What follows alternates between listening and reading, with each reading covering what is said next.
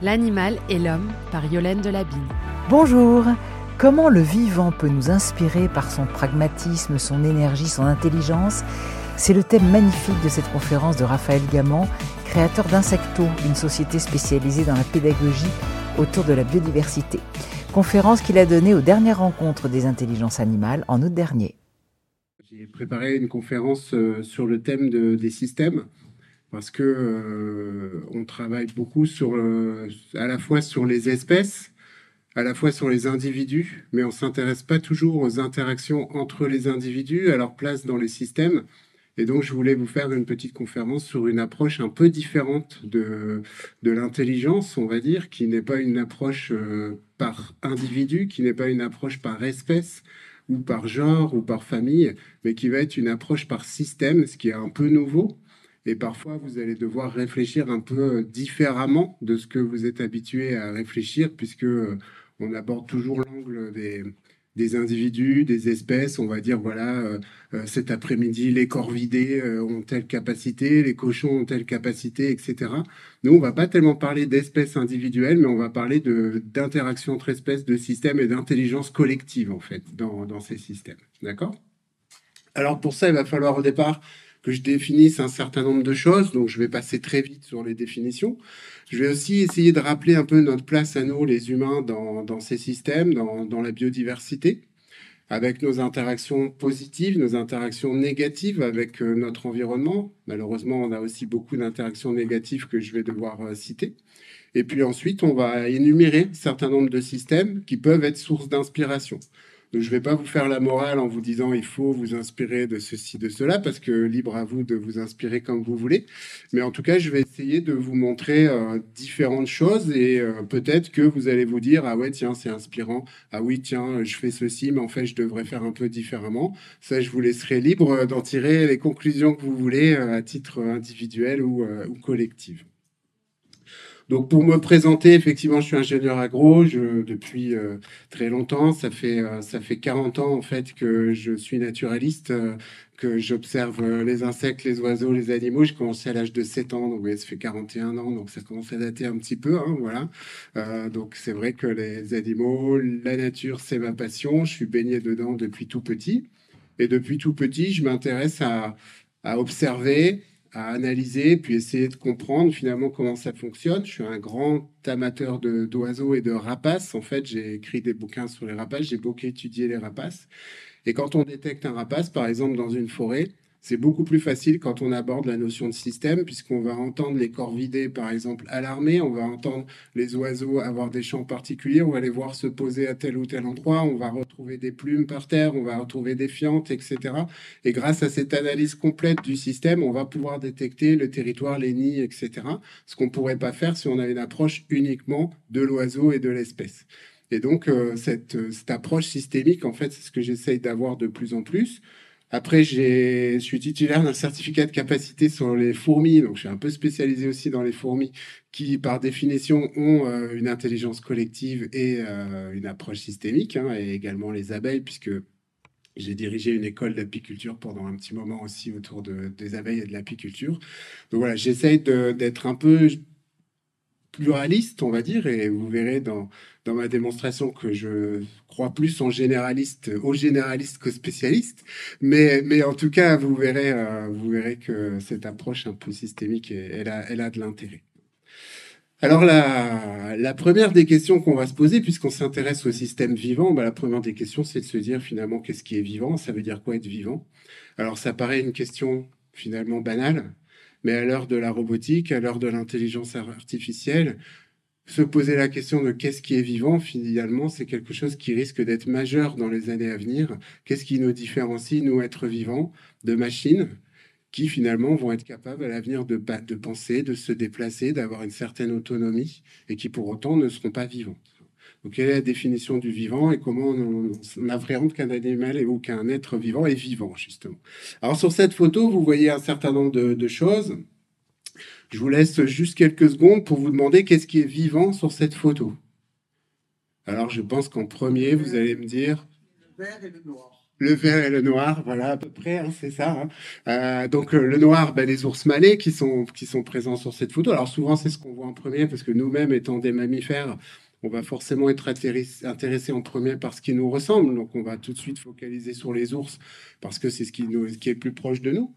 Et puis ensuite on va regarder ben, ce qu'on connaît, les fougères, euh, les différents arbres, les sols, etc. Et euh, puisque effectivement tout ce qui est vert, on sait que voilà photosynthèse vert égale vie. Hein. Et puis euh, et puis on va aussi s'intéresser quand on se rapproche à ce qu'on voit pas sur cette photo, à savoir euh, bah, les champignons par exemple, à savoir les insectes.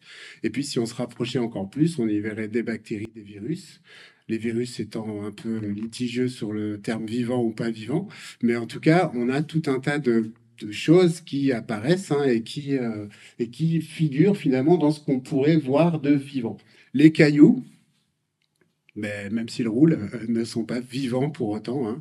Et donc, euh, vous le savez à peu près d'instinct qu'une pierre euh, n'est pas vivante.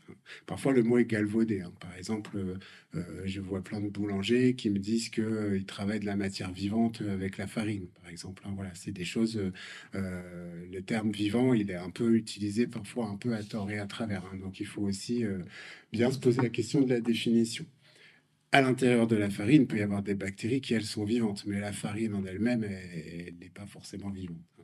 Euh, donc ensuite, on a, euh, si on, continue, on va avoir la définition officielle d'un être vivant. Donc la, définition d'un être vivant, c'est deux critères. Hein.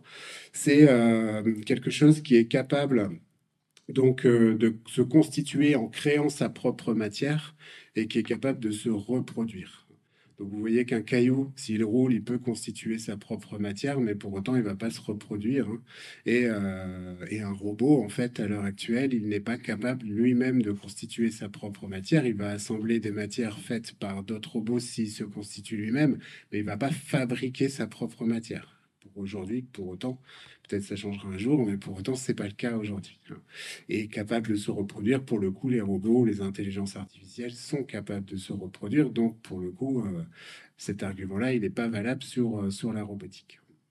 Donc, en tout cas, ce qui est vivant, c'est ce qui constitue sa propre matière, un végétal qui pousse, qui est capable de se reproduire. Tout ça, c'est vivant. Hein.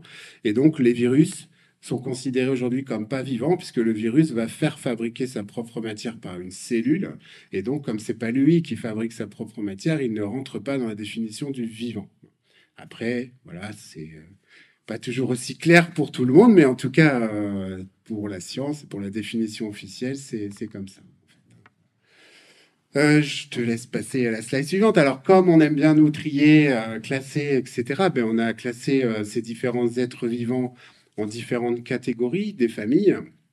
Alors, grosso modo, retenez qu'il y a 8,1 millions de d'espèces d'êtres vivants qui ont été découvertes. Si vous retenez 10, 10 euh, millions, ça va pas me gêner, hein, voilà, puisque on pense qu'il y en a à peu près 20 millions d'espèces d'êtres vivants sur la Terre. Si on cumule les plantes, les champignons, les bactéries, les algues, les animaux, bien sûr, vous avez à peu près 20 millions d'espèces sur la Terre, dont la moitié à peu près a été découverte. Donc vous voyez, ça fait une très très grande diversité. Et puis sur ce camembert, plus la part du camembert est grande, plus on a d'espèces découvertes, et plus la part du camembert est petite, moins on a d'espèces découvertes. Donc vous voyez qu'on a à peu près autant d'espèces de champignons découvertes que d'animaux. Donc euh, ça vous fait euh, relativiser parfois si vous allez en forêt, vous avez du mal à reconnaître les champignons, euh, rassurez-vous, vous n'êtes pas les seuls. Donc, euh, donc ensuite, euh, tout ça, toutes ces espèces vivantes, on peut considérer que ça constitue ce qu'on appelle la biodiversité. C'est une des définitions de la biodiversité, il y en a plusieurs. Donc euh, la biodiversité bio, c'est la vie, hein, c'est vivant, et diversité, ben, c'est la diversité. Et donc la biodiversité, c'est la diversité de l'ensemble de ce qui vit sur notre planète. Alors comme je vous disais, 8 millions d'espèces ont été découvertes, je pense qu'il y en a 20 millions. On en découvre chaque année entre 16 000 et 18 000 nouvelles espèces d'êtres vivants. Donc vous voyez, il y a quand même la recherche qui avance. Donc à ce rythme-là, il va nous falloir 750 ans pour découvrir toutes les espèces qui restent sur la Terre. Le problème, c'est qu'avec cette vitesse de disparition des espèces actuelles, on y reviendra, hein, eh bien la moitié de ces 20 millions d'espèces aura disparu d'ici ces 750 ans. Donc en fait, plus de la moitié des espèces qui existent aujourd'hui sur notre planète, on les découvrira jamais parce qu'elles auront disparu avant qu'on ait le temps de les découvrir. Alors vous allez voir ces espèces, elles constituent euh, bien sûr une richesse en soi et, sans être anthropocentré, mais même si on est centré sur l'humain, bah, ces espèces, elles peuvent constituer tout un tas de, réserves, de progrès, de d'innovation pour nous, et on les découvrira peut-être jamais parce qu'elles auront disparu avant qu'on ait le temps, ne serait-ce que de les découvrir. Alors nous, là-dedans, qu'est-ce qu'on est? Bon, bah, je vous informe, si vous ne saviez pas encore, que vous êtes un animal euh, et vous êtes en plus un vertébré, puisque si vous êtes normalement constitué, et Yolène l'a prouvé hier, vous avez un squelette à l'intérieur de vous-même. Hein. Donc, euh, donc euh, vous êtes donc un vertébré. Hein.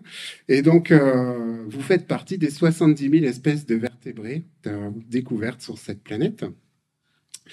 Et vous voyez que si vous aviez l'impression que vous étiez euh, le tout et, l'ensemble de, les représentants animaux sur cette planète, bah, vous voyez que rien que les insectes représentent un million d'espèces. Donc nous, tous les vertébrés, 70 000 espèces, rien que les insectes, un million d'espèces. Et tous ceux qui ont un squelette à l'extérieur d'eux-mêmes, à savoir les crustacés, à savoir euh, les arachnides et à savoir les myriapodes, donc les, mille pattes, plus les insectes, c'est 1 million 200 000 espèces. Vous voyez, sur à peu près 2 millions d'espèces animales qui ont été découvertes. Il y en a plus de la moitié qui sont ceux qui ont un squelette à l'extérieur d'eux-mêmes. Et donc, euh, les autres, bah, c'est les mollusques, etc. Donc nous, on, a la joie, la chance de faire partie des vertébrés, des à peu près 6000 espèces de mammifères, sur 70 000 espèces de vertébrés qui peuplent notre planète. Alors les vertébrés, vous le savez, les serpents, les tortues sont des vertébrés, elles ont un squelette à l'intérieur, même si elles ont une carapace, elles ont un squelette à l'intérieur. Les oiseaux, les mammifères, euh, et j'en ai oublié d'autres, les poissons bien sûr, euh, sont, des vertébrés, hein, ils ont un squelette à l'intérieur d'eux-mêmes. Donc, euh, l'être humain, 20 millions d'espèces vivantes, 1,8 d'espèces animales découvertes, 70 000 espèces de mammifères, 5600 espèces de mammifères, et nous, l'espèce Homo sapiens, qui d'ailleurs, euh, je vous faire remarquer, est la seule et dernière espèce euh, du genre Homo, toutes les autres s'étant éteintes. Donc on est un petit peu à l'image du pandarou, qui est le dernier représentant de, son, de sa famille, qui sont les Aeluridés. Eh bien, nous sommes les derniers représentants de notre famille, le genre Homo, hein, de notre genre, hein, le genre Homo, toutes les autres s'étant éteintes. Ce qui n'est pas forcément bon signe hein, à la base quand on se retrouve la dernière représentant de, son genre, c'est que euh, il s'est passé des choses quand même un peu bizarroïdes euh, sur notre parcours. En fait. Euh, pour autant, pour autant, on est une espèce qui prend beaucoup, beaucoup, beaucoup, beaucoup, beaucoup de place.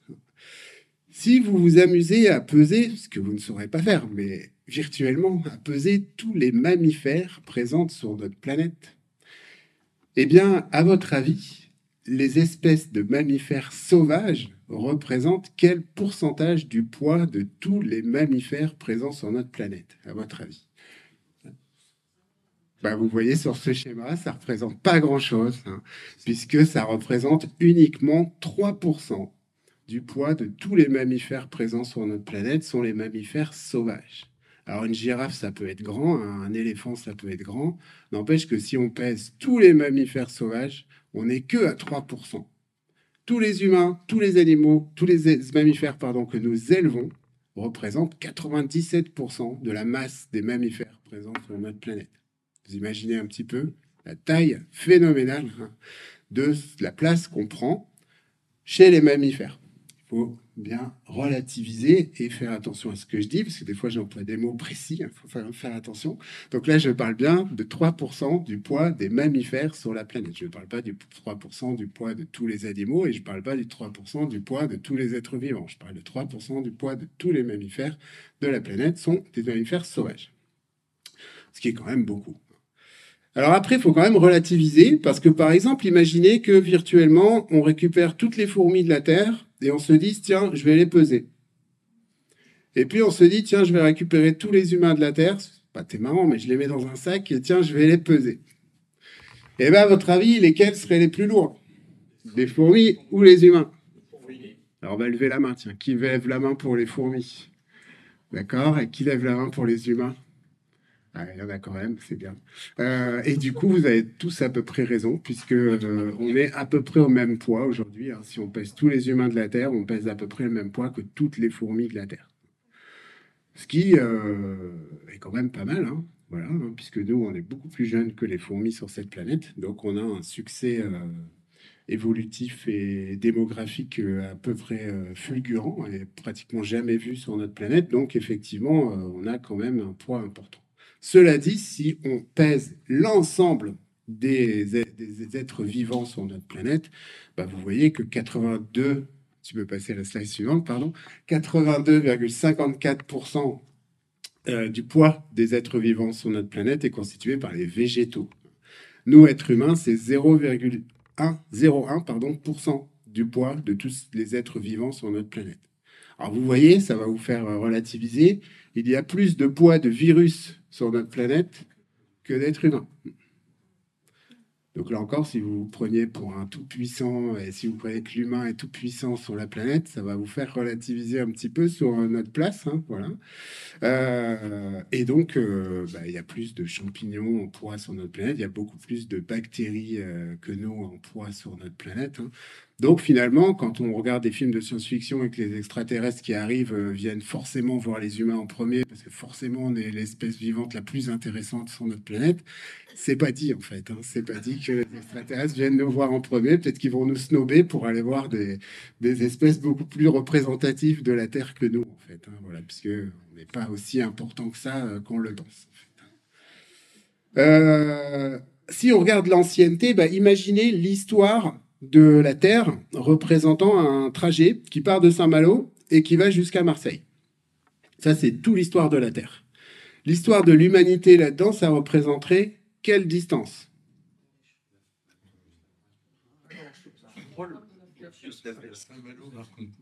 Saint-Malo, marc en poulet, bah même pas, parce que ça représenterait un seul pas.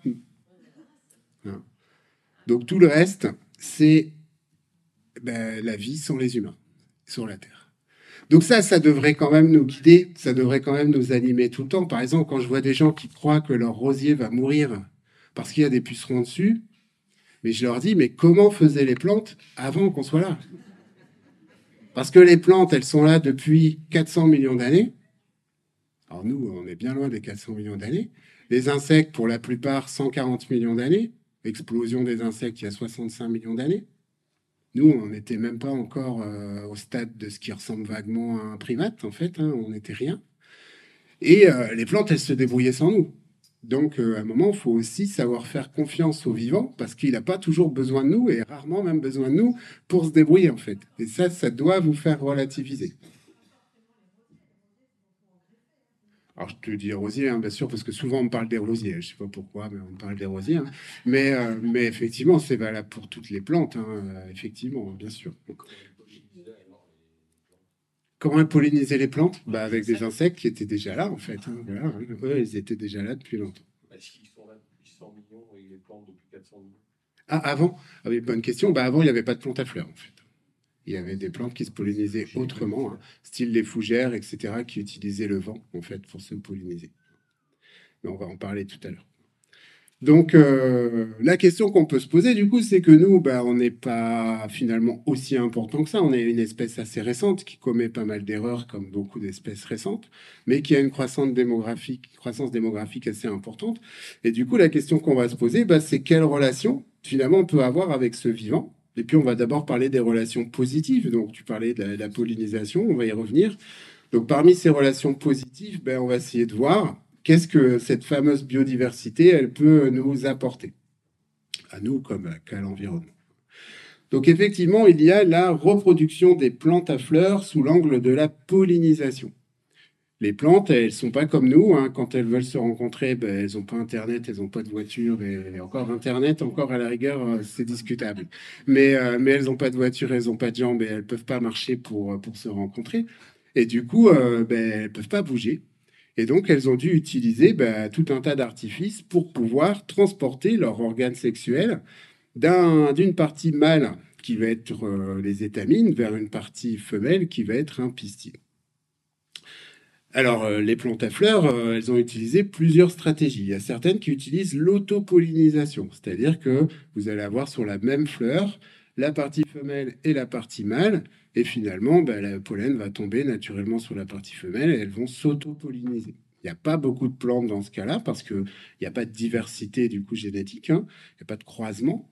Mais il y en a certaines qui utilisent ça, et puis les, les semenciers ont tendance à utiliser de plus en plus ces techniques d'autopollinisation. Ensuite, il y a celles qui vont utiliser l'eau pour transporter leur pollen. Typiquement, les nénuphars hein, vont utiliser l'eau. Euh, l'eau des étangs va devenir toute jaune, hein, remplie de pollen de nénuphar, qui va être transportée d'une fleur à, une autre. Il y a une grande majorité des plantes qui utilisent le vent. C'est par exemple 100% des conifères. Vous n'avez jamais vu une fleur sur un sapin, par exemple. Ou alors, c'est un problème quelque part. Hein, Donc ça, c'est le vent. Les graminées, le blé, etc., utilisent également le vent. Les bouleaux aussi utilisent le vent. Rassurez-vous, la vigne utilise le vent aussi. Hein, voilà, donc ça, pour l'avenir, ça peut servir. Mais en tout cas, vous n'avez, euh, euh, pas toutes les, c'est pas tous les cas, hein, mais énormément utilisent le vent. D'ailleurs, c'est ce fameux pollen qui provoque des allergies, puisque ce pollen de graminée, par exemple, il est tout petit, très volatile pour être transporté par le vent et il est tellement petit qu'en fait il va traverser la paroi de vos poumons, rentrer directement dans le sang et provoquer des, chocs allergiques, hein. ce qui ne sera pas le cas des pollens grossiers qui eux vont être transportés par exemple par les abeilles qui ont des pollens beaucoup plus gros qui doivent s'attacher aux abeilles etc et qui euh, sauf si vous êtes mal boutiqué euh, ne doit pas traverser la paroi de vos poumons sinon vous avez un problème quelque part donc, euh, vous pouvez tout à fait être allergique au pollen et pour autant manger du pollen, ce qui ne euh, posera pas de problème puisque ce n'est pas du tout le même type de, pollen. Et donc, euh, vous avez le cas des plantes à fleurs qui utilisent à 80% les animaux pour transporter leur pollen. Ben oui, parce que si elles font des fleurs, c'est pas pour nous faire plaisir, c'est pas pour décorer, hein, c'est pas pour faire joli, c'est parce qu'il y a des animaux qui vont être attirés par ces fleurs. Et en fait, si elles dépensent de l'énergie à faire du nectar, à faire du pollen et à faire des belles fleurs avec des belles couleurs, etc., c'est pas pour le plaisir d'embellir l'environnement, hein. c'est bien pour attirer des insectes pour la pollinisation. Alors, si on revient à l'utilité de tout ça, hein, eh bien, 85% des plantes cultivées par les humains ont besoin des pollinisateurs pour assurer leur plein rendement. Ça, c'est une définition qui est très importante. J'ai pas dit tout ce qu'on mange a besoin des abeilles pour vivre. D'accord? C'est pas du tout la même définition. La réalité, c'est que 85% de ce qu'on cultive a besoin des pollinisateurs. J'ai pas parlé des abeilles, j'ai parlé des pollinisateurs d'une manière générale pour assurer son plein rendement. Ça veut dire que s'il n'y a pas de pollinisateurs, il y a quand même parfois des fruits, mais il n'y a pas un plein rendement. D'accord? Donc ça, c'est une définition importante. Ensuite, c'est on regarde la liste de toutes les espèces qu'on mange. On n'est pas en train de parler des tonnages de ce qu'on mange. Si on s'intéresse au tonnage de ce qu'on mange et qu'on a un raisonnement par volume et par poids, dans ce cas-là, il n'y a que 35% du tonnage des végétaux qu'on consomme qui ont besoin des pollinisateurs pour assurer leur plein rendement. Pourquoi? Parce qu'on mange beaucoup de céréales en tonnage. Du riz, du blé, du maïs, etc. Et ces céréales-là se pollinisent par le vent.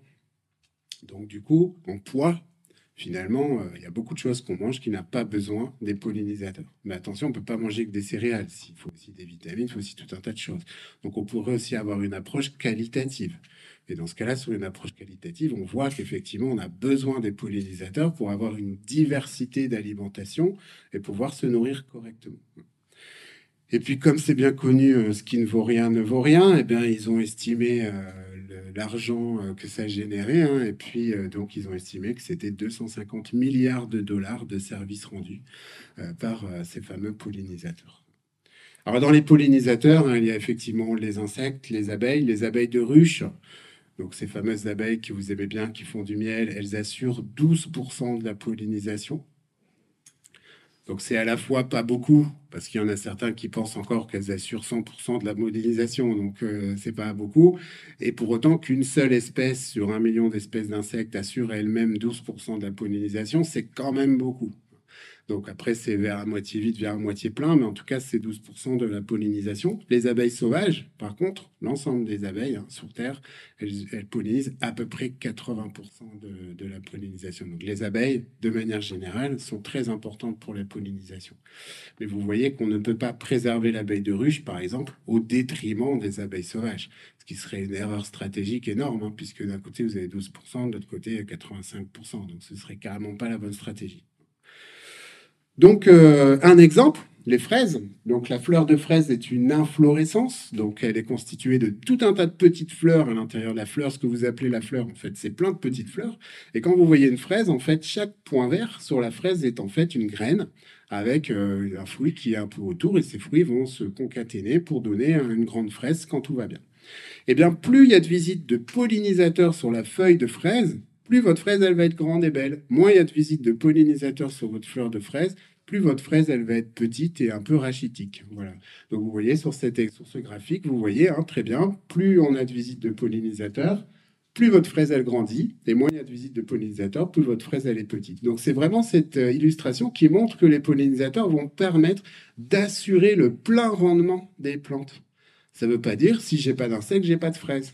D'accord? Ça veut dire j'aurai quand même une fraise, mais elle sera petite elle sera moins consommable, moins, alors là, dans le style supermarché, elle sera plus du tout désirable, mais n'empêche qu'il euh, y aura quand même un peu de fraise. D'accord? C'est valable pour les pommes, pour, pour tout ça.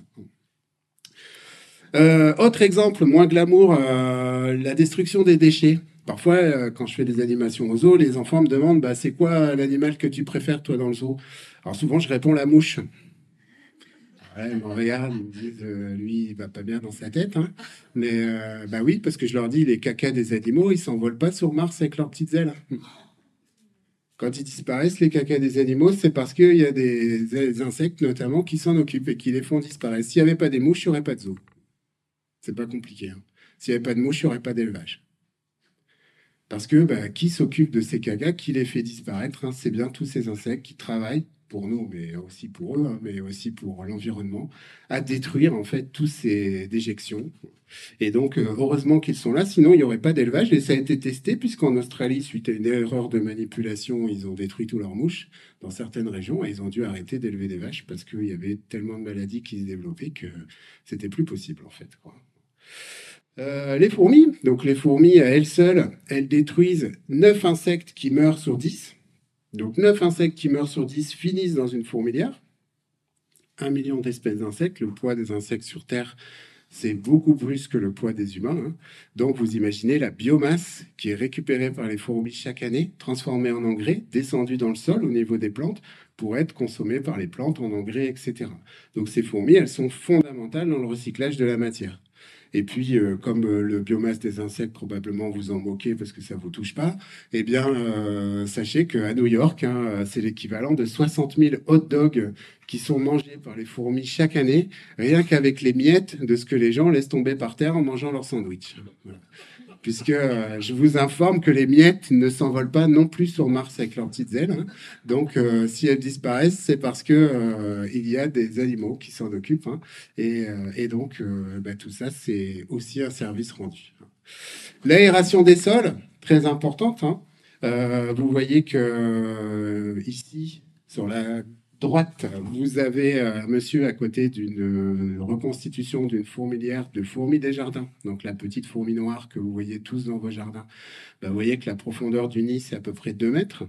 Donc euh, avant de creuser, de trouver la reine, je vous souhaite bon courage. Hein. Mais, mais en tout cas, vous voyez qu'en termes d'aération du sol, ben, ça va permettre de diffuser l'eau en profondeur dans le sol. S'il y a un arbre à la place du monsieur, ben, l'arbre il va pouvoir capter l'eau à ses racines profondes, ce qu'il ne pourrait pas faire si le sol est tassé et s'il n'y a pas de, fourmis, de vers de terre, etc., d'animaux pour aérer le sol. Hein, le sol, il s'aère pas naturellement, il s'aère parce qu'il y a tout un tas de bestioles qui creusent à l'intérieur pour l'aérer. Prenez un pot de fleurs, mettez de la terre dedans, passez votre terre au micro-ondes, laissez tout ça, vous allez voir, votre pot de fleurs, ça va devenir un caillou quand vous aurez tué tout ce qu'il y a avant au micro-ondes et que vous mettrez votre terre dans le pot de fleurs, votre pot de fleurs, va se durcir, la terre va se durcir, ça deviendra un caillou. Si vous l'arrosez, l'eau, elle n'arrosera jamais le cœur du caillou. Et donc, la nécessité d'avoir ces petits insectes qui vont en permanence, ou ces vers de terre qui vont en permanence aérer ce sol pour que l'eau, elle s'infiltre au cœur du sol, c'est fondamental. Plus à la mode, euh, les équilibres qui sont rompus. Donc, si je vous ai fait un bon schéma, vous allez voir, c'est spectaculaire d'effets spéciaux. Hein.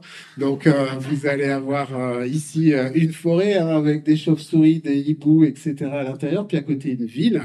Et donc, bah, s'il y a quelqu'un qui a la malheureuse idée de faire rentrer un un exploitant dans cette forêt, ben, vous allez euh, détruire du coup euh, tout un tas de, choses et euh, vous allez libérer de cette forêt des espèces hein, comme, vas-y, hein, comme des chauves-souris par exemple, hein, qui vont se libérer, qui vont rejoindre la ville, qui vont être accompagnés de leur lot de virus, qui vont se multiplier, qui bien souvent vont contaminer les animaux d'élevage, qui ensuite vont contaminer les humains, qui par la mondialisation vont transporter tout ça un peu partout dans le monde. Et donc, finalement, d'une destruction d'une forêt, ce qui a priori ne euh, vous paraît pas forcément euh, en lien direct avec un virus que vous chopez plus tard, eh bien malheureusement euh, le lien est plus que direct. Hein. Et donc ce qui va être valable aussi dans la fonte des glaces, etc. Mais tout ce qui va être déséquilibre des milieux va libérer en fait un certain nombre d'espèces qui bien souvent nous accompagne euh, dans la joie et pas toujours la bonne humeur, ni d'ailleurs dans la joie d'ailleurs. Voilà, si tu continues. Euh, puisque bah, quelques exemples hein, concernant l'homme, donc euh, les grands singes qui ont eu la, bonté de nous refiler le sida, la chasse, la déforestation qui bien souvent ramène Ebola, euh, vous avez euh, l'éthique euh, qui, à cause des rongeurs qu'on a savamment introduits en France, ont ramené la maladie de Lyme, notamment avec les écureuils de Californie qui étaient porteurs de la maladie, qui ont été piqués par des tiques, qui ont introduit la maladie en France. Et donc la maladie de Lyme, bah, aujourd'hui, elle est présente dans quasiment tous les départements. vous avez les fourmis, vas-y si tu continues, les fourmis qu'on a savamment détruites en coupant à blanc nos forêts en détruisant les fourmilières parce qu'elles n'avaient plus rien à manger. Et les fourmis étant les, prédatrices des chenilles processionnaires, bah, les chenilles processionnaires, elles se sont dit l'humain, c'est quand même une espèce vachement sympa parce qu'il détruit les plantes qu'on n'aime pas, les feuillus. Il replante ce qu'on aime bien, c'est-à-dire les, pins. Et en plus, il détruit nos prédateurs. Je veux dire, pour les chenilles processionnaires, euh, c'est le cadeau du siècle. Donc, euh, bah, elles ont pullulé. Et après, on dit, bah, c'est changement climatique, tout ça, c'est changement climatique, sauf que euh, le traitement des forêts, bah, ça a engendré les chenilles processionnaires qui se sont dit, il n'y a pas de raison, on va pas rester en forêt, hein, on va les remercier, on va aller s'installer dans les parcs, etc. On va bousiller les yeux de leurs chiens, tout ça, ça va être plus rigolo. Hein. Et donc, euh, voilà comment ça se passe quand on euh, déséquilibre le milieu. Et puis, euh, bien sûr, plus récemment, hein, vous avez tous entendu parler probablement euh, du Covid, hein, qui est arrivé, on ne sait pas trop comment, mais probablement aussi par euh, un déséquilibre du milieu, en allant prélever ce qu'il fallait pas là où il fallait pas.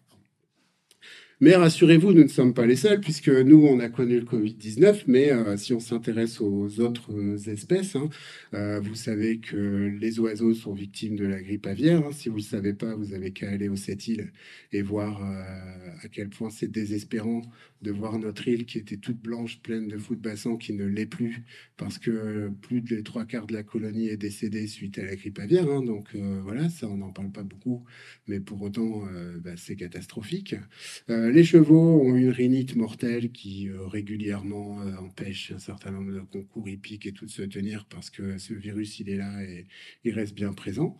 Et les porcs ont la grippe porcine qui régulièrement aussi fait parler d'elle. Hein. Donc, euh, on n'est pas les seuls. Hein. et donc, notre mode de vie, nos déséquilibres engendrent tout un tas de libérations de virus et c'est totalement normal en fait. Hein. c'est l'ère de, des virus qui commencent, des pandémies qui commencent, donc il va falloir s'y faire. Ensuite, euh, je vais très vite. Hein. donc, à quoi ça nous sert tout ça? Bah, Pour l'alimentation, la biodiversité, ça nous sert à la pollinisation, à la pêche, au travail du sol, à la cueillette, la chasse, la culture, la réserve génétique. Pour la santé, si tu continues, on a les médicaments, la recherche, l'hygiène, l'émergence de maladies, la purification, le climat, les équipes des espèces. Et pour l'industrie, le bois, les cosmétiques, le textile, l'agroalimentaire, le tourisme, les industries pharmaceutiques. Tout ça, c'est le rôle de la biodiversité. Pour autant, eh euh, on n'a pas, nous, qu'un impact positif sur la biodiversité. On a même un impact qui n'est pas très positif. Hein. Euh, et donc, une étude assez célèbre hein, qui a eu lieu en Allemagne sur 700 véhicules où on a compté tous les ans en fait le nombre d'insectes écrasés sur les pare-brises des véhicules qui suivaient le même trajet pendant 25 euh, ans. Et donc, sur ces 700 voitures qui suivaient le même trajet pendant 25 ans, euh, l'étude a montré, si tu, bah, déjà, euh, a montré que 75% des insectes volants ont disparu en 25 ans. Ce qui est énorme hein, et, qui montre qu'on est à une vitesse d'érosion de la biodiversité qui ne s'est jamais vue sur la Terre. Hein. puisque même quand une météorite s'est écrasée sur la Terre et a fait disparaître les dinosaures, les espèces s'éteignaient moins vite qu'elles s'éteignent actuellement. Donc euh, ça, il faut bien l'avoir en tête. Hein. C'est une vitesse d'extinction des espèces qui est du jamais vue sur notre planète. C'est tellement facile d'accuser le CO2, bien sûr. Bah, entre autres, mais on va y venir justement. Donc 10% euh, des espèces d'insectes disparaissent tous les 10 ans. 10% de la biomasse d'insectes disparaît tous les 10 ans. Hein. Et bien sûr, les pollinisateurs bah, sont menacés avec. Et donc, on pense qu'on a perdu 52% des espèces vivantes depuis 1970 sur notre planète. Donc, euh, certains d'entre vous, comme moi, sont nés euh, pas loin des années 70, ben, vous voyez, depuis que vous êtes nés, euh, il y a 52% des espèces qui ont disparu. Donc, c'est quand même pas rien. là, je vais passer vite sur la slide suivante, puisque ça concerne énormément d'espèces, mais retenez que plus on vit près de l'eau, plus on est en danger. En gros, les zones humides sont vraiment les zones les plus impactées par euh, la disparition des espèces. Hein. Et donc, euh, la préservation des zones humides, c'est fondamental. C'est vraiment les espèces des zones humides qui prennent le plus cher dans euh, nos modes de vie et la destruction des espèces. cinq grandes causes majeures que vous devez absolument connaître hein, le changement d'usage des terres, l'artificialisation des terres et de la mer, l'exploitation directe, la surchasse, la surpêche, le braconnage, le changement climatique, la pollution des eaux, des sols, de l'air et la propagation d'espèces envahissantes sont les cinq grandes causes de diminution de la biodiversité. Il n'y en a pas qu'une, effectivement, il y en a cinq qui bien souvent travaillent ensemble, malheureusement. Et donc, euh, on ne peut pas lutter contre l'érosion de la biodiversité si on ne considère pas ces cinq grandes causes. Je vais vous donner des exemples assez rapides. Les néonicotinoïdes, hein, qui sont des, euh, insecticides qui ont été inventés pour enrober la graine des plantes et qui vont euh, se retrouver dans le sol, qui vont être captés par les racines et qui vont être émis par toute la plante sur l'intégralité de la plante, hein, et qui ont malheureusement une demi-vie à trois ans, c'est-à-dire que trois ans plus tard, il y a encore la moitié de la matière active qui est active dans le sol. Sauf que nos agriculteurs ont des rotations en trois ans, ce qui fait qu'au bout de trois ans, vous remettez le même néonicotinoïde alors qu'il y avait encore la moitié de la matière active dans le sol. À ce rythme-là, vous concentrez cette matière active dans le sol, ce qui fait que votre châtaignier qui est à côté de votre champ, qui n'a rien demandé à personne, eh ben, il va émettre le néonicotinoïde, même s'il n'a pas été traité. Le pissenlit qui est à côté du champ, il va émettre le néonicotinoïde, même s'il n'a pas été traité. Et donc, vous avez une pollution systémique du milieu, globale du milieu, qui est absolument catastrophique. Donc les néonicotinoïdes ont été interdits, puis il y a des dérogations, puis ils reviendront sous une forme diverse et variée, parce qu'à chaque fois ils reviennent euh, par la fenêtre ou par la porte ou par la cheminée. Hein. Mais de toute façon, euh, cette molécule et ce mode d'administration des, des insecticides est catastrophique. Ici, vous avez une carte avec les zones les plus denses en utilisation de pesticides. Hein. Je vous laisserai libre de contacter votre député euh, en fonction de où vous habitez. Voilà. Euh, ensuite, euh, vous avez, euh, vous avez autre cause d'érosion de, la biodiversité, donc la déforestation, l'assèchement des zones humides, je l'ai dit, l'artificialisation des sols, le développement urbain. Ici, vous avez sur cette carte les zones agricoles à haute valeur naturelle en 1970 et les zones agricoles à haute valeur naturelle en 2000. Je crois que ça parle de lui-même. Là, effectivement, c'est indépendant euh, du CO2, du changement climatique et de je ne sais quoi. Hein. Voilà, c'est autre chose encore qui se passe, notamment en Bretagne, hein, pour ceux qui auraient des doutes. Voilà. Euh, ensuite, euh, les espèces invasives, donc parfois moins connues, hein, puisque quand on voyage, quand on transporte des containers, etc., ben, on transporte toutes les espèces qui vont avec. Et on pense que six espèces exotiques envahissantes s'installent tous les dix ans dans chaque département français. Vous voyez, ça fait quand même un peu de monde. Hein. Alors, il y en a qui font parler d'eux, parce que voilà, on, est impacté, puis il y en a qui ne font pas parler d'eux, parce que tout le monde s'en fout. Hein. Mais, euh, mais n'empêche qu'il y a beaucoup d'espèces exotiques envahissantes qui s'installent euh, dans notre pays. Actuellement, l'une des plus visibles, si tu continues, donc dans ces fameuses zones humides, c'est donc la hein, qui est une plante euh, absolument détestable, hein, euh, qui a été introduite par des aquariophiles euh, qui n'ont rien trouvé mieux que relâcher l'eau de leur aquarium dans les étangs. Et puis cette plante d'origine asiatique, elle s'est développée par des racines hyper profondes, par des bulbes qui font qu'il faut l'arracher à la main. On n'a pas encore inventé des machines pour l'arracher à la main, etc. Et donc, euh, cette plante, elle est absolument atroce, puisqu'en été, elle va complètement recouvrir l'intégralité de l'étang, tuer à peu près tout ce qui est en dessous qui ne voit plus le soleil. Et donc, euh, voilà, une catastrophe euh, de plus. Le frelon asiatique, frelon à pattes jaunes, que vous connaissez tous, hein, voilà, maintenant, qui est présent chez nous, partout en Europe quasiment, introduit dans des poteries à Bordeaux et qui maintenant a colonisé euh, pratiquement toute l'Europe. Donc euh, la nature commence un petit peu à s'adapter, on voit des jets, on voit des pics, on voit des bondrées, on voit des pies qui commencent à s'attaquer au nid. Donc il y a une au fur et à mesure du temps une régulation qui se fera. Et puis si vous êtes persuadé que le frelon asiatique c'est mal et que le frelon européen c'est bien, ben sachez que le frelon européen est originaire d'Asie, hein, puisque aucune euh, espèce de frelon n'est originaire d'Europe. Euh, là encore, ça vous fera méditer sur un certain nombre de conclusions hâtives euh, qu'on peut avoir parfois dans nos raisonnements. Et puis la fourmi d'Argentine. Euh, la fourmi d'Argentine, eh ben, elle est arrivée en 1905 dans des poteries euh, à Toulon. Et puis cette joyeuseté de fourmi d'Argentine, ben, depuis euh, le nid, fait 6000 km. Il fait tout le tour de l'Espagne, tout le sud de la France, une partie de l'Italie et une partie de la Croatie. C'est la même fourmilière. Donc 67 espèces de fourmis en 1905 à Toulon, une seule aujourd'hui la fourmi d'Argentine a détruit tous les autres. Donc ces espèces invasives ben, euh, posent problème, évidemment, hein, euh, introduites au mauvais endroit sans prédateurs et déséquilibrent le milieu. Et donc c'est l'une des cinq causes d'érosion de la biodiversité, c'est pas la seule. Hein. Il faut avoir une approche globale. Mais donc effectivement, c'est pas négligeable.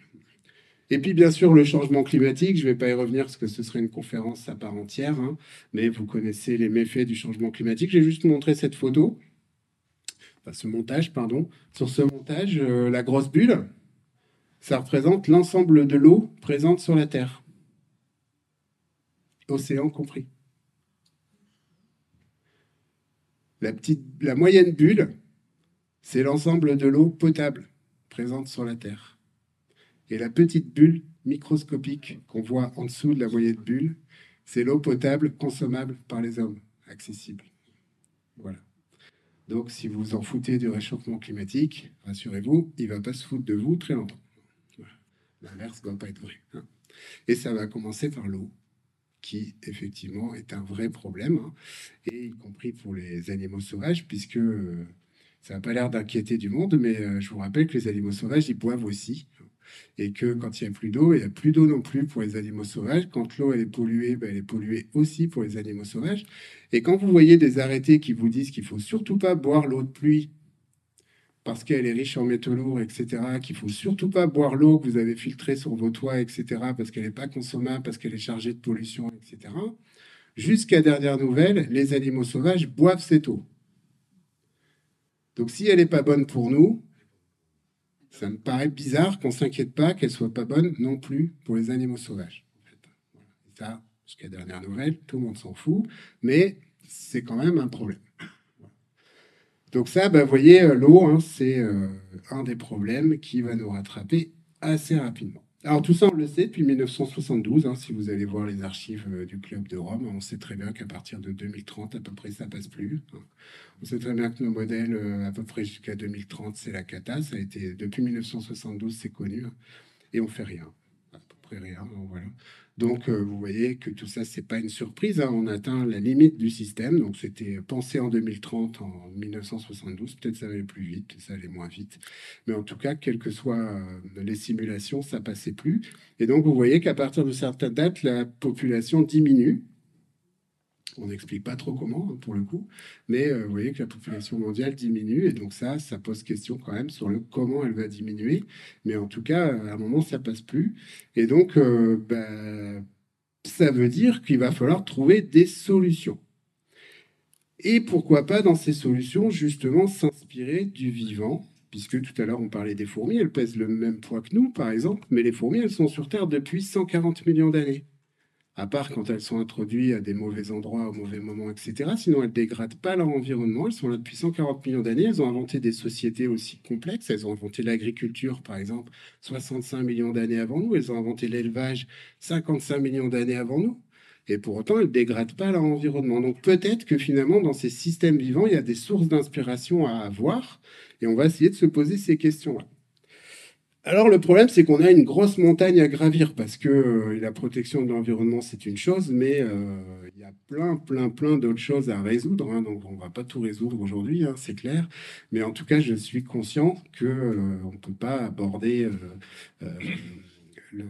les problèmes un par un et qu'il faut aussi avoir conscience que tout ça c'est lié et qu'il y a plein de problèmes à régler en même temps et que tout ça c'est global le biomimétisme, puisque l'inspiration du vivant, peut l'appeler le biomimétisme, euh, effectivement, au départ, il s'est intéressé beaucoup aux espèces. Je vous ai donné quelques exemples rapides, parce que ce n'est pas l'objet de mon propos, mais par exemple, aujourd'hui, des éponges sont capables de fabriquer du verre à une température seulement de 3 degrés. Ce que nous, on fait à 1000 degrés, les éponges savent le faire à 3 degrés. Bon, bah, imaginez si demain on sait comment l'éponge fonctionne, eh bien, on va pouvoir gagner énormément en énergie, etc. Donc ça, c'est un exemple. Vous avez bien sûr les fourmis qui, euh, dans leur algorithme euh, interne, vont toujours trouver le chemin le plus court entre la source de nourriture et leur nid. Finalement, cet algorithme a été étudié, on l'appelle l'algorithme du voyageur du commerce, ça a été transcrit en formule mathématique et vos GPS de voiture utilisent cet algorithme. Donc en fait, vous ne le savez pas, mais si les fourmis n'existaient pas, votre GPS n'existerait pas, puisqu'en fait, ils se sont inspirés des fourmis pour euh, calculer euh, l'algorithme pour trouver le chemin le plus court entre là où vous allez et là, où vous voulez aller là où vous êtes. Ensuite, euh, Gustave Eiffel, quand il a construit sa tour Eiffel, eh ben, il s'est inspiré d'un fémur de vache pour regarder les, le type d'ossature à l'intérieur du fémur de vache pour voir comment tout ça s'était imbriqué pour pouvoir euh, construire l'ossature de la tour Eiffel. Donc vous voyez, ça c'est des exemples un peu connus. Il y a aussi le, Martin Pêcheur qui a aspiré un certain nombre de trains par son aérodynamisme, etc. Ça c'est les exemples les plus connus du biomimétisme. Mais nous, on va s'inspirer plutôt de, des systèmes vivants, de regarder un certain nombre de systèmes, de règles en fait dans le vivant sur lesquels on pourrait s'inspirer, puis sur lesquels il faudrait réagir quand on respecte pas ces règles en fait. L'une des premières règles dans le vivant, qui est à mon sens l'une des plus importantes, c'est que tout ce qui pullule de manière incontrôlée est régulé. C'est le cas à l'intérieur de votre corps. Si vous avez normalement des cellules qui se mettent à pulluler, elles vont être régulées, ce qui va vous empêcher notamment d'avoir des cancers. Mais c'est le cas aussi à l'échelle d'un champ. Quand vous voulez obtenir ça, vous ne pouvez pas obtenir ça sans intervention de la chimie. Ce n'est pas possible la nature va forcément mettre en place des organismes de régulation contre ça. Elle va mettre en place des dorifores, elle va mettre en place tout un tas de bestioles, de mauvaises herbes, de plein de choses pour contrer ça. Parce que ça, ça n'existe pas dans la nature, ça ne doit pas exister. C'est vraiment un déséquilibre concret. Donc dès qu'on va vouloir des parcelles trop grandes, dès qu'on va faire de la monoculture, dès qu'on va virer tout le reste et qu'on va vouloir une seule espèce à un seul endroit, forcément, on va déchaîner les organes de régulation dans la nature. Si vous lâchez 3000 brebis dans une montagne, forcément les loups vont taper dedans. Les loups sont des régulateurs, ils régulent tout ce qui pullule. Si vous tapez 3000 brebis dans la montagne, ils vont taper dedans. Si vous avez un troupeau de 200 brebis, vous pouvez le garder, les loups vont pas taper dedans. Donc tout ça, c'est des choses qui, ou moins. Et en tout cas, tout ça, c'est des choses qui vont faire que dès qu'on crée un déséquilibre, on a la nature qui se défend. Et c'est tant mieux, parce que c'est comme ça que ça doit se passer. Dans votre corps, c'est pareil. Un déséquilibre, normalement, votre corps se défend pour éviter que vous chopiez euh, ce qu'il faut. Et comme par hasard, les parallélismes parfois sont assez euh, troublants. Quand vous utilisez des pesticides qui justement contre les organes de régulation des déséquilibres, puisque là vous luttez contre la nature qui se défend en utilisant la chimie, bah, comme par hasard, ces mêmes pesticides sont souvent cancérigènes et vont finalement annuler vos propres défenses à vous. Et donc, vous voyez que finalement, tout ça, c'est lié, c'est assez bien fait. Hein. Et donc, euh, la règle numéro un, tout ce qui pullule de manière incontrôlée est régulé. Donc, ce qu'on peut se dire, c'est qu'il faut éviter de faire pulluler ce qu'on fait. Donc, quand on fait un champ, par exemple, ou quand on est maraîcher, il faut varier ses cultures. Faut faire une ligne de ceci, une ligne de cela, etc. Si vous avez des carrés potagers, arrêtez d'avoir votre carré de fraises, votre carré d'oignon, votre carré de tomates et votre carré de machin. Mélangez. Quand vous mélangez, la nature se dit ça ne pullule pas, ça n'attire pas les prédateurs et les organismes régulateurs à des kilomètres parce que c'est mélangé. Et du coup, vous avez moins de régulation naturelle et moins besoin d'utiliser la chimie, etc. Donc vous voyez que ça, il faut vraiment vous dire ça. Si vous forcez et que vous voulez absolument avoir votre bande de rosiers et rien d'autre, absolument rien d'autre, que rien d'autre n'a le droit de vivre, et bien là, forcément, vous, vous, intégrez un déséquilibre et forcément, vous allez devoir utiliser des techniques euh, pour l'imposer. Donc, il vaut mieux varier et avoir toujours en tête ça. L'exemple typique, c'est les fourmis. Les fourmis, elles pourraient avoir une espèce de super fourmi, finalement, qui euh, a, a conquis pardon, tout toute la Terre. Mais non, on a 15 000 espèces de fourmis. 15 000 espèces de fourmis, c'est à peu près trois fois plus que d'espèces de mammifères. Alors, hein, c'est quand même pas rien. 15 000 espèces de fourmis qui ont peuplé toute la Terre et qui sont chacune spécialisées dans un terroir, une plante, un type de proie, un horaire parfois. Il y a celles qui vivent la nuit, celles qui vivent le jour, qui vont pas se disputer parce qu'en fait, elles vivent pas au même moment, etc. Et elles ont réussi à peupler notre planète en étant très, très, très spécialisées à leur terroir. Quand nous, on veut un modèle unique qu'on impose partout, elles, elles ont des micro-modèles qu'elles imposent à chaque endroit, adaptés à chaque environnement. Et donc, vous voyez que la technique unique dans la nature, elle n'existe pas en fait. C'est que de la diversité adaptée à des micro-milieux. Pas de souci. On peut penser du coup que cette grosse pullulation de fourmis dont vous avez parlé tout à l'heure, suite à une invasion, va être régulée également Oui, tout à fait. Elle va être régulée, c'est une certitude. La question, c'est quand? Et la question, c'est quel dégât elle aura fait entre-temps? Mais la régulation va forcément avoir lieu et elle va forcément avoir lieu soit elle va s'éteindre euh, génétiquement parce que pas assez de diversité, donc un virus, une bactérie qui va l'éteindre, soit elles vont introduire de la diversité par des mutations et elles vont se mettre à se battre entre elles puisque du coup elles ne seront plus identiques génétiquement et là elles vont se battre et elles vont s'autoréguler en fait en se battant. Mais effectivement, elles vont forcément être régulées, tout comme le frelon asiatique, tout comme ces espèces qui, à un moment ou à un autre, sont régulées. La question, c'est une question de temps. Mais oui. L'humain, euh, c'est une question. Euh, donc, euh, conséquence de, cette loi numéro 1 qui finalement fait que tout ce qui pullule est régulé, eh bien, les solutions miracles uniques, finalement, elles n'existent pas. Parce qu'une solution miracle que vous allez généraliser partout va forcément obéir à la loi 1, puisque du coup, elle va pulluler, et du coup, elle va créer des déséquilibres qui fait que ça va pas marcher. Donc, en fait, il faut arrêter de croire à la solution miracle. Et pour autant, on est dans une, dans une euh, société, dans des réseaux sociaux, etc., qui nous fait croire que la solution miracle existe. Vous êtes pour ou contre la voiture électrique, vous êtes pour ou contre les énergies renouvelables, vous êtes pour ou contre l'hydrogène, la bio, la vie en ville, la vie à la campagne, le gaz, le diesel, la croissance, la décroissance, etc., etc., le nucléaire, et j'en passe, et des meilleurs, hein, la vaccination. Et donc, en fait, euh, vous êtes pour ou vous êtes contre? Si vous êtes contre, bah, il ne faut pas utiliser ça jamais. Et si vous êtes pour, il faut utiliser ça chez tout le monde. En fait, on n'a plus de diversité. Aujourd'hui, on n'a plus de nuances. Et comme on n'a plus de nuances, on va chercher à imposer notre idée pour que tout le monde l'utilise. Mais si on fait ça, même si c'est une idée moins pire, on va dire au départ, elle aura quand même des défauts. Et ces défauts généralisés vont poser des gros problèmes. Si, on n'utilise plus que du nucléaire, vous savez très bien qu'on va avoir des problèmes. Si on n'utilise plus que des voitures électriques, vous savez très bien qu'on va avoir des problèmes.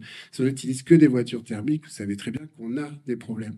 Si, voilà. Et tout ça fait que dès qu'on va vouloir généraliser une solution partout, ça ne marche pas. Donc le problème actuel, c'est que les réseaux sociaux, Google, etc., nous incitent à nous radicaliser, à nous positionner, à avoir un avis unique. Or, la solution ne pourra être que diversifié, multicritères, etc. Je vous invite à lire ce, livre qui est très intéressant, qui s'appelle Le courage de la nuance, puisqu'aujourd'hui, être nuancé, c'est très compliqué. on vous demande d'être pour ou contre, de vous positionner, etc. Donc, avoir le courage de la nuance, c'est pas facile. Hein. Et donc, c'est un livre intéressant que je vous invite à lire. Autre règle dans la nature, c'est que les généralistes, je vous l'ai dit un peu tout à l'heure, s'en sortent beaucoup mieux que les spécialistes. Je vous ai donné deux animaux emblématiques. Le généraliste par excellence, euh, le roi de l'adaptabilité, d'abord parce qu'il vole, parce qu'il mange à peu près n'importe quoi, parce qu'il a un bec capable de couper, de tuer, de découper, de creuser, etc., qui est très performant dans son capacité cognitive, etc. Donc le goéland argenté, hein, voilà. Si vous voulez une démonstration, baladez-vous avec une glace à Saint-Malo, vous allez voir, vous allez voir une démonstration rapide des capacités cognitives du goéland. Et donc, euh, un animal incroyable, une adaptation incroyable, un animal qui d'ailleurs a des couples sont fidèles à vie, hein, euh, avec une vie vraiment passionnante. Le goéland, hormis euh, les gènes qu'il peut occasionner, est un animal absolument remarquable, hein. d'abord d'une grande beauté, mais en plus vraiment remarquable. Hein. c'est vraiment un animal intéressant. Et à contrario, vous avez un animal extrêmement spécialisé, qui est le tamanoir ou grand fourmilier. Vous en avez un dans, le parc ici, enfin deux dans le parc ici. Et donc, euh, ce tamanoir, une petite bouche qui souffre pas plus qu'une pièce de 2 euros, une langue qui, bah, vous voyez, très grande, hein, et euh, pas de dents. Et lui, il ne peut vivre qu'en creusant dans des termitières et en ne mangeant que des termites. Il ne peut même pas croquer, c'est juste les termites qui restent collés à la langue, il rentre la langue, il y a deux petits os qui vont filtrer la langue, les termites tombent, il les avale, il peut même pas manger une malheureuse mouche ou un petit scarabée ou rien parce que c'est trop gros. Donc il est vraiment uniquement spécialisé à manger que des termites. Donc imaginez si vous détruisez les termitières parce que vous avez euh, une destruction de la forêt, déforestation, plus de termitières, bah, plus de tamanoir. Il n'a aucune source d'adaptation, aucune possibilité de, de, résistance. Hein. et donc, dans ce cas-là, il n'y a pas de résilience. Et dans ce cas-là, le tamanoir disparaît. Et il disparaît extrêmement vite au fur et à mesure de la déforestation. Un goéland, ça fait belle lurette qui serait barré ailleurs hein, et qu'il aurait été dans une décharge, qu'il aurait été chercher de la nourriture ailleurs ou piquer de la nourriture à je ne sais qui. Lui, il s'adapte. Donc, plus vous êtes généraliste, plus aujourd'hui vous vous adaptez, plus vous êtes spécialiste, plus c'est compliqué. Après, je vous laisserai l'appliquer à vous-même ou pas, mais en tout cas, euh, sachez que dans la nature, ça marche plutôt bien. L'autre règle également, c'est que euh, il faut avoir une vision dynamique des choses. Et ça, c'est pas facile. Hein. Tout à l'heure, on parlait effectivement des, des fourmis d'Argentine. Il faut vraiment avoir une vision à long terme. La nature, c'est du long terme. Vous voyez, euh, la population mondiale, elle a euh, été multipliée énormément. Ce qui était vrai avant ne l'est plus. Le climat d'aujourd'hui ne sera pas le climat de demain. L'évolution fait qu'une espèce évolue en permanence. Donc même la notion d'espèce, elle est compliquée parce que finalement, euh, tout ça, ça bouge. On a c'est juste une photographie actuelle, mais tout ça, c'est en mouvement. Si tu vas sur la slide suivante, vous verrez qu'il y a 500 millions d'années, 99,9 depuis 500 millions d'années, pardon, 99,9% des espèces ayant vécu sur la Terre ont disparu. Et la plupart, elles ont disparu tout simplement parce qu'elles ont évolué. Elles se sont transformées en une autre espèce. Il y a 250 millions d'années, hein, lors de la grande extinction du Permien, 96% des espèces ont disparu bien avant euh, les 65 millions d'années, les, disparitions des dinosaures, où 50% des espèces ont disparu. Donc tout ça, c'est en mouvement, tout ça, ça bouge. Avoir une vision figée d'espèces photographiques, de dire la nature, elle est comme ça aujourd'hui, il faut qu'elle reste comme ça, ça n'est pas possible en fait. Tout ça, ça évolue. La question, c'est de savoir finalement, est-ce que ça évolue dans un sens qui nous est favorable ou est-ce que ça évolue dans un sens qui nous est défavorable? Puisque, comme on est tous des êtres vivants, on travaille aussi à notre survie, il ne faut pas se leurrer, il ne faut pas, pas, se voiler la face. Hein. On peut être généreux, mais à un moment, on s'intéresse aussi à notre survie. Et la question, c'est aussi de savoir finalement cette évolution, est-ce qu'elle se fera avec nous ou sans nous hein? Et donc, ça, c'est des vraies questions, mais elle va évoluer, la nature évolue, tout évolue, et il faut en avoir conscience. Et justement, puisqu'il faut avoir une vision dans le temps, eh bien, il faut un certain nombre de temps et de patience pour introduire un déséquilibre. Je reviens au rosier, même si vous n'aimez pas, pas forcément les rosiers, mais je trouvais ça beau. Du coup, j'ai pris un rosier. Je suis un peu romantique, ça va être pour ça. Donc, euh, les rosiers, euh, du coup, euh, bah, vous découvrez vos rosiers et ping, il y a des pucerons dessus. Bon, on est en avril. des pucerons dessus. Bon, les premières fleurs, du coup, bah, il y a plein de pucerons sur les boutons, c'est pas très belle. Ah, ça, vous dites, ah ouais, mais là, euh, quand ma belle-mère, elle va venir, je vais me prendre des réflexions, machin. Du coup, euh, c'est pas top. Du coup, qu'est-ce que je fais? Euh, Ben, allez, je vais aller chez le marchand, puis comme je suis un mec vachement bio, il va me dire, ben non, mais tu utilises du savon noir, et puis ça a bien marché, donc tu utilises du savon noir. Voilà, ça c'est pour la rose. Euh, mais ça, c'est dans le meilleur des cas. Dans le pire des cas, vous allez chez le marchand, vous sortez avec votre insecticide et vous utilisez votre insecticide. Dans tous les cas, vous allez faire disparaître les pucerons. Alors vous êtes content parce que bah, pucerons, donc c'est bien, vous avez fait disparaître vos pucerons. Sauf que les espèces qui mangeaient les pucerons, ben forcément, euh, elles n'ont plus rien à manger. Donc soit elles ont disparu directement parce que vous avez utilisé un insecticide, vous allez les tuer, mais si vous avez utilisé du savon noir, c'est bien. Mais sauf que si la coccinelle, elle n'a plus rien à manger, elle va mourir pareil ou elle va partir pareil. Donc il n'y aura plus de coccinelle dans tous les cas, que vous ayez utilisé un traitement bio, un traitement ce que vous voulez ou un traitement voilà, il n'y aura plus de coccinelle. Et donc euh, bah, les pucerons, c'est des petits malins parce que c'est une espèce pionnière, c'est toujours eux qui reviennent en premier, tout le temps. Et quand ils vont revenir, bah, plus de prédateurs, donc eux, ils vont plus luler. Et du coup, ben, vous allez vous dire, non mais là c'est la cata. Parce que là, quand ça pullule, c'est plus pareil. Là, là le rosier, il prend cher pour le coup. Parce que là, il n'y a plus de prédateurs et là, il prend vraiment cher.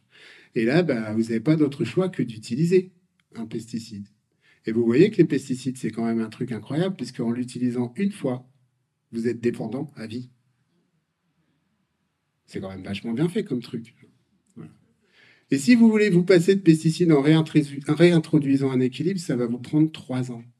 Donc trois ans à supporter que vos rosiers soient pas beaux, ce qui est quand même une galère dans la vie. Donc, euh, donc ce que je vous propose, c'est euh, de plutôt que de faire ça, c'est de laisser vos pucerons, de se dire que les pucerons, ils étaient là bien avant vous, que les plantes, elles étaient là bien avant vous, qu'ils se débrouillaient et qu'à un moment ou à un autre, le rosier va trouver des solutions. Que certes, peut-être pendant un an, parce que vous ne savez pas qui était là avant vous, etc., c'est galère, et pendant un an, ça va galérer. Mais l'année d'après, déjà, ça va s'équilibrer. Puis l'année d'après, ça va s'équilibrer. Et puis au bout de trois ans, votre rosier va se débrouiller sans vous. Et vous n'aurez jamais vos pucerons qui pulluleront. Certes, vous aurez des pucerons. Certes, vous n'aurez peut-être pas les rosiers aussi artificiels et beaux que dans le commerce mais n'empêche que vous aurez des très beaux rosiers et qui ne seront pas traités et tout ira bien. Mais pour ça, il faut de la patience. Et ça, c'est pas simple parce qu'on n'est pas forcément une espèce qui brille par sa patience. Hein. et donc, euh, il faut en avoir conscience. L'autre loi que j'aime bien, qui est intéressante, c'est qu'on parle souvent de la loi de la jungle. Alors souvent, quand je fais des interventions d'entreprise, on me dit oui, mais de toute façon, euh, dans la nature, c'est la loi de la jungle. Donc, euh, c'est comme ça, on est des commerciaux, on bouffe les autres, et puis c'est la vie, et puis voilà.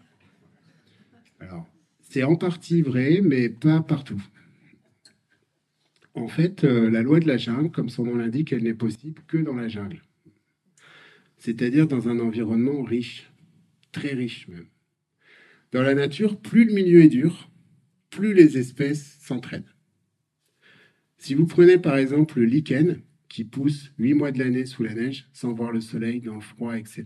Le lichen, c'est une symbiose d'une algue et d'un champignon qui se sont associés pour survivre dans des conditions où c'était les seuls à pouvoir survivre. Tout le reste meurt. Il n'y a pas d'herbe, il n'y a rien. Là où vit le lichen, sur les poteaux de clôture, on va sortir, on va aller voir sur le bâtiment, vous verrez qu'il y a du lichen et du lichen. Il n'y a rien d'autre.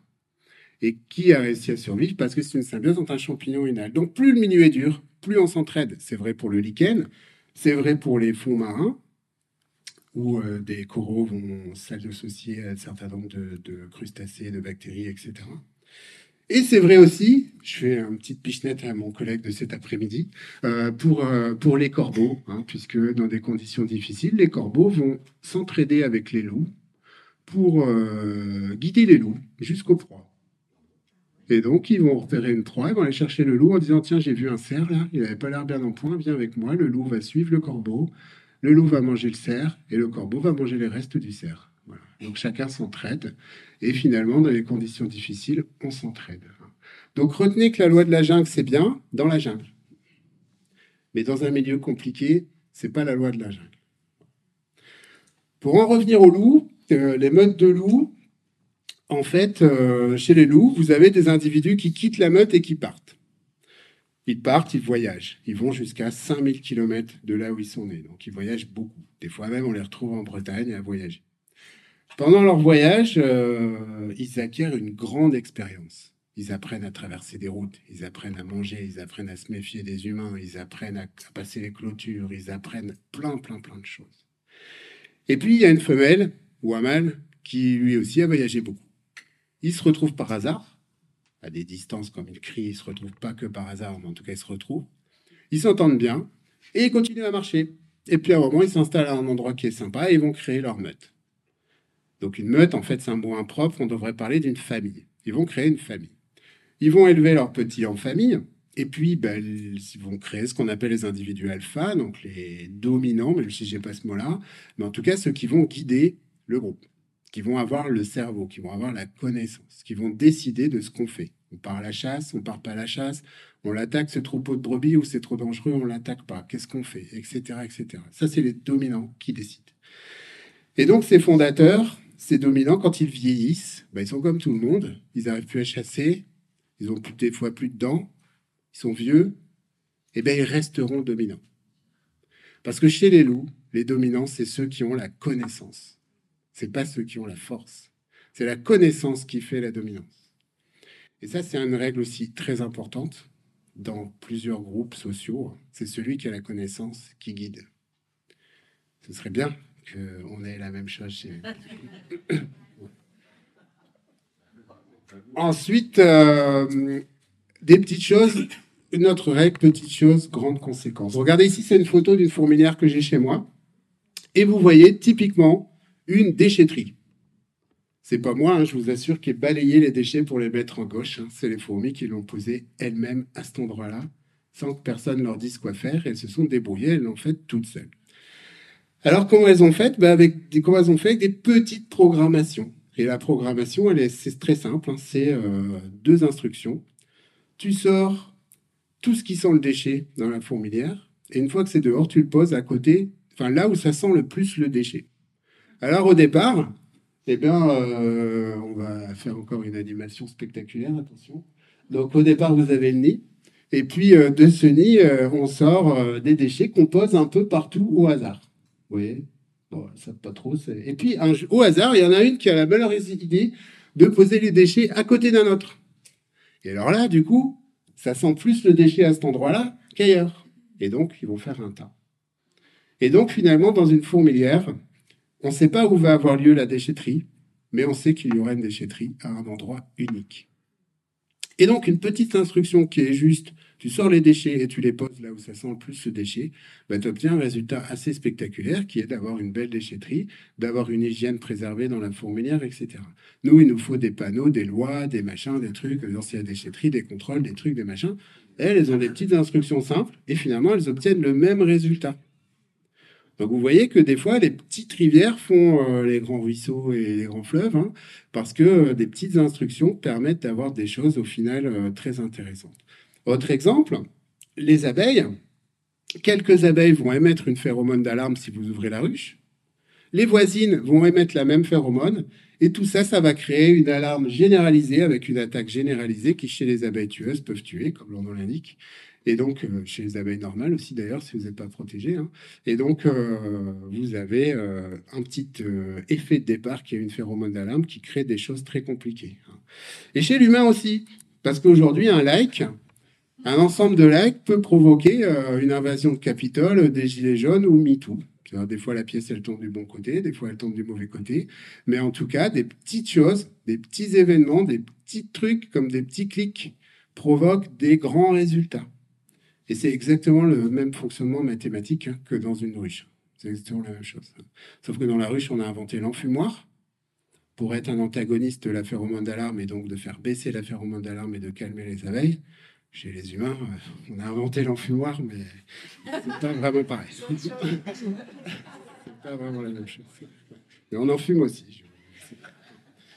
Donc, euh, ensuite, euh, toujours dans ces analogies réseau, euh, on a un réseau mondial incroyable hein, qui est bien avant Internet, qui est le réseau des arbres, hein, qui sont ultra connectés entre eux avec des mycorhizes, hein, donc des, organismes champignonnaires qui connectent les arbres entre eux et qui vont faire, par exemple, qu'un bouleau va cohabiter avec un épicéa. L'été, l'épicéa va souffrir énormément de la chaleur et le bouleau va lui donner à boire et va l'aider. Et l'hiver, le bouleau va souffrir énormément du froid et l'épicéa va capter euh, son CO2, donc sa matière organique, etc., va nourrir le bouleau. Et donc, euh, deux arbres comme ça qui s'entraident finalement grâce à ce réseau de, de mycorhizes et tous les arbres sont connectés entre eux. Hein, et donc, euh, ça, c'est une force énorme. Hein. Et cette force, en fait, il faut aussi y penser puisque finalement, tout ce qu'on fait est connecté. Donc, ce que vous votez, ce que vous achetez, ce que vous apprenez, ce que vous consommez, etc. Tout ça, c'est connecté au même titre que les arbres qui sont connectés entre eux. Et donc, c'est euh, des choses importantes qu'il faut avoir en tête. Alors, juste en conclusion, bon, ben, vous le savez tous, hein, euh, pas besoin de vous le dire, hein, vous savez qu'on approche des pépins. Hein. Donc euh, aujourd'hui, les taux se resserrent et, il va falloir être inventif et inventer autre chose que ce qu'on fait actuellement parce que sinon ça va pas le faire, clairement. Et donc il y a un certain nombre de règles à respecter, ou en tout cas sur lesquels s'inspirer. Donc, euh, bah, dans le domaine de la patience et de l'évolution, bah, penser sur le long terme au maximum. Hein, de penser à un an ou à l'élection prochaine. Hein, essayer de penser sur le long terme, c'est hyper important parce qu'on ne peut raisonner dans la préservation de l'environnement que sur le long terme. Penser que des petites choses font des grandes choses. Hein, penser au-delà de soi-même, au-delà de, parfois de ce qu'on sent, de ce qu'on ressent, mais bien au-delà de d'essayer des systèmes. Hein, c'est pas forcément facile. Pensez diversifier. Quand vous avez une idée, vous vous dites c'est une idée miracle. Dites-vous bien qu'il y a forcément un effet pervers. Et donc appréciez la diversité, appréciez la différence. Soyez pas trop spécialisé.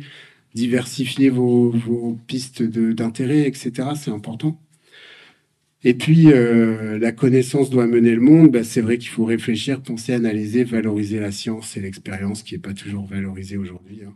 Et donc, euh, c'est aussi important de réclamer à ce que les dirigeants aient un minimum de culture scientifique qui est indispensable aujourd'hui pour pouvoir euh, trouver les solutions qu'on doit trouver ou au moins les déployer. Hein. Voilà, qui est très important. Voilà. voilà un petit peu pour ma conclusion. Je vous remercie.